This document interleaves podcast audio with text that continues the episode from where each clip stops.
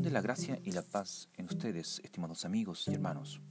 Hoy iniciamos una serie de devocionales basados en la primera carta de Pedro, donde quiero invitarte a considerar en esta primera instancia los versículos 1 y 2 para poder meditar un momento.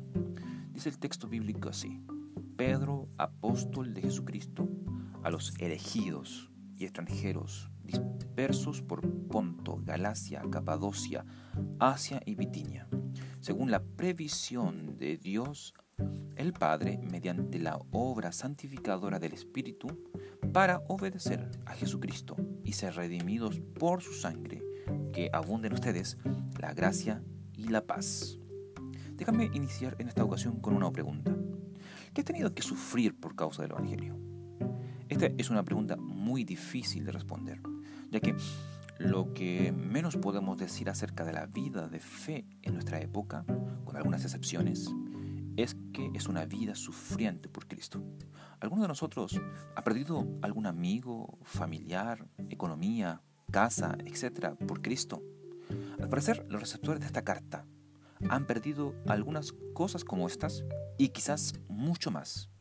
¿Qué pasaría si tu fe involucrara perder algo que amas? ¿Estarías dispuesto a dejarlo por tu fe en Cristo? Permíteme invitarte a profundizar un poco más en este texto a través de la lectio divina. Em, en primer lugar, ¿qué nos dice el texto? El texto nos introduce al documento comentándonos en el versículo 1 quién es el autor de la carta, es decir, Pedro, el apóstol de Jesucristo.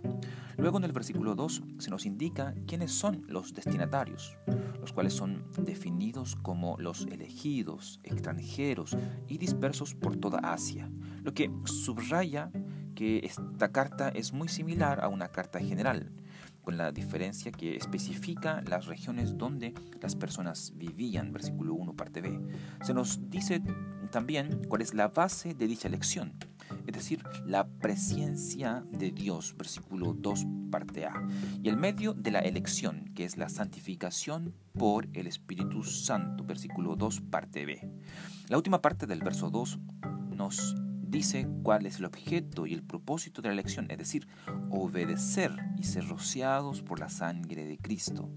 Y por último, el versículo 2 también concluye expresándonos el deseo del apóstol, que es la gracia y la paz eh, sea multiplicada para esta iglesia. Ahora, al meditar en el texto podemos em, resaltar algunas verdades. La primera verdad que podemos resaltar del texto es la manera en que el creyente es presentado, es decir, como un elegido, un, un extranjero, es decir, como una persona escogida que vive en este mundo de paso, pues ha sido llamado para caminar cada día sin aferrarse a nada, ni a nadie, pues su posesión y su patria está cerca de Cristo. La segunda verdad que se desprende del texto es que todo lo que somos se lo debemos a la elección de Dios en el pasado y la obra del Espíritu Santo en el presente que nos edifica que nos moldea y que nos aparta para su propósito. Y la tercera verdad que podemos destacar del texto es el hecho de que hemos sido llamados para obedecer a Cristo y ser rociados por su sangre.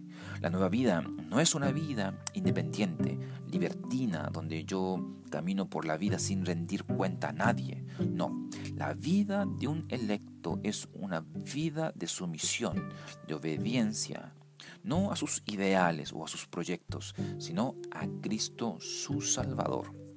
Ahora, algunos motivos de oración que el texto levanta y que pueden ser muy importantes para nosotros al momento de orar el texto bíblico. Primer motivo, eh, ayúdame Señor a vivir como un elegido y extranjero. El segundo motivo puede ser este, una oración de gratitud. Señor, te doy gracias por elegirme y estar santificándome para tu propósito. El tercer motivo puede ser, Señor, ayúdame a obedecer y a vivir como aquel que ha sido comprado por tu sangre para servirte. Y cuarto motivo podría ser, Señor, dame más y más de tu gracia y de tu paz. Ahora, con respecto a lo que debemos hacer a partir de ahora, lo primero en lo que yo debo trabajar es en recordar quién soy y por qué soy lo que soy. Es decir, recordar que soy un elegido por Dios y que gracias a su voluntad soy lo que soy. Segundo, es importante ejercitarme en la obediencia. Necesito obedecer a Dios de manera seria, entendiendo que fui redimido para dicho propósito. Y en tercer lugar, creo que necesitamos orar a Dios pidiéndole cada día de su gracia y de su paz para que estas bendiciones abunden en nuestras vidas.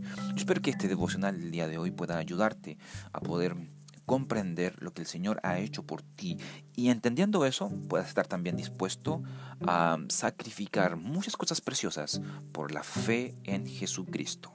Que Dios te bendiga.